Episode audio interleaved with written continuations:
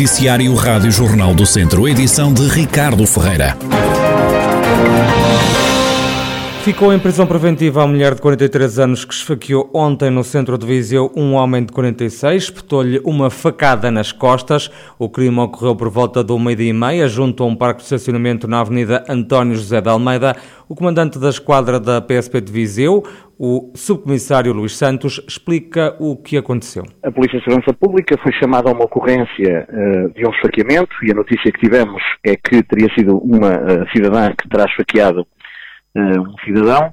Uh, chegámos ao local, confirmou-se a situação, uh, também com a ajuda de populares, conseguimos fazer a recolha da prova da própria faca. Contámos com o apoio, portanto, da investigação criminal e das equipas que fazem esse serviço no, Comando Central de Viseu. E os polícias da Esquadra Sede procederam então à detenção da senhora. O, cidadão esfaqueado foi conduzido à unidade hospitalar, onde entrou e de acordo com o que nos foi dito, uh, o esfaqueamento que ocorreu nas costas terá perfurado um pulmão, portanto o estado dele seria grave.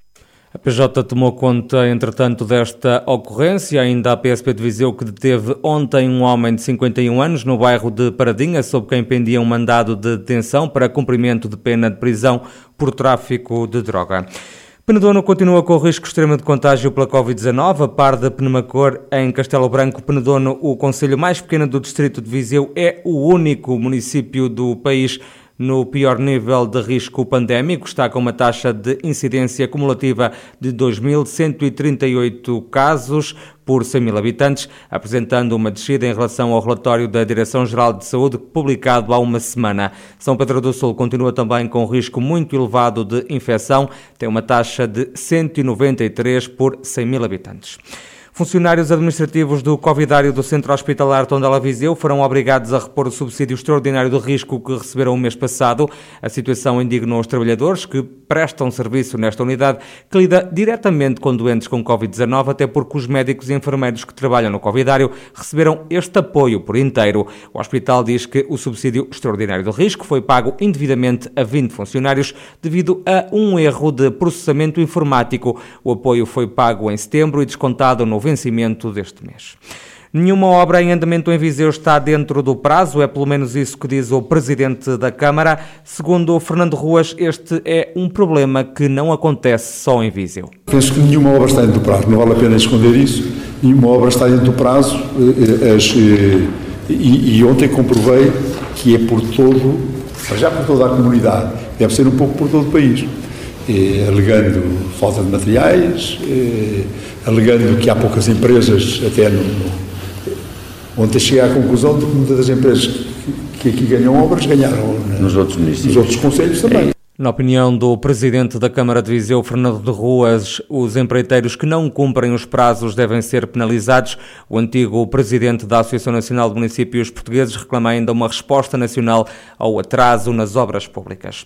Entraram mais 45 calores no Instituto Politécnico de Viseu, das 231 vagas disponibilizadas para a terceira fase do Concurso Nacional de Acesso ao Ensino Superior foram ocupadas apenas 45. Os cursos que tiveram mais colocados nesta derradeira fase foram Turismo e Artes da Performance Cultural. Nestas duas licenciaturas entraram cinco alunos. Segundo o Politécnico de Viseu, este ano a instituição conseguiu ocupar 70% das vagas existentes. O IPV tem 945 novos estudantes. O Distrito de Viseu está em alerta devido ao mau tempo.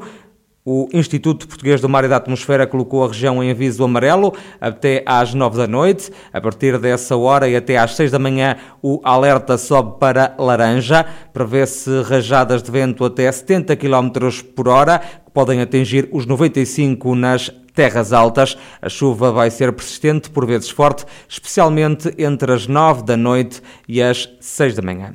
Está a decorrer mais um peditório da Liga Portuguesa contra o cancro. Começou esta sexta-feira e só termina na segunda-feira, feriado, dia de Todos os Santos.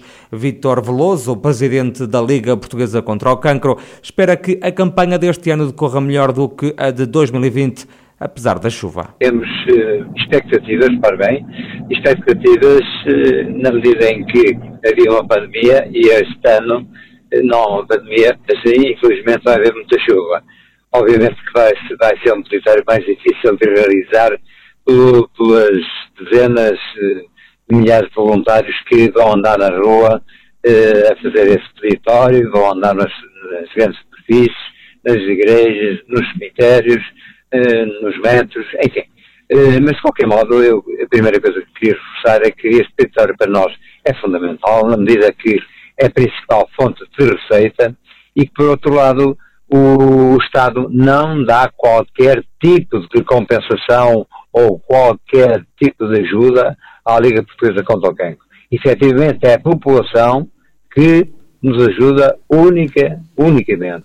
Vitor Veloso explica que este peditório é importante para socorrer o crescente número de pessoas que pedem ajuda à Liga Portuguesa contra o Cancro. Este peditório é extremamente importante para, para o equilíbrio económico da, da Liga, que felizmente nós temos conseguido, e desta maneira conseguir atingir aquilo que queremos, que é ajudar em todos os aspectos o doente oncológico, repare bem que saímos de uma pandemia, entramos numa crise um, social, numa crise económica muito grande e verificamos que os pedidos de ajuda sociais uh, dos pedidos económicos são cada vez maiores, uh, temos sempre acedido e conseguimos uh, comatar todos essas, esses pedidos Vítor Veloso, o presidente da Liga Portuguesa contra o Cancro, instituição que está a promover até segunda-feira mais um peditório nacional.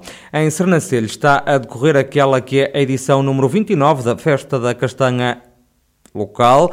O certame decorre até domingo, conta com a presença de uma centena de expositores ligados à produção da castanha, gastronomia e artesanato local. O vereador da Cultura e Turismo na Câmara de Sernancelho, Armando Mateus, fala sobre este evento que está de regresso ao Conselho. Vamos organizar uma festa de castanha no Expo Salão e neste vai ter aproximadamente 100 expositores, os quais estão representados e estão, digamos que, preferenciados todos aqueles que produzem ou produtores de castanha e também os transformam a castanha. Neste certame, a castanha martainha tem que ser a rainha, tem que ser aquele produto que deve prevalecer e deve ser valorizado, assim como as edições anteriores.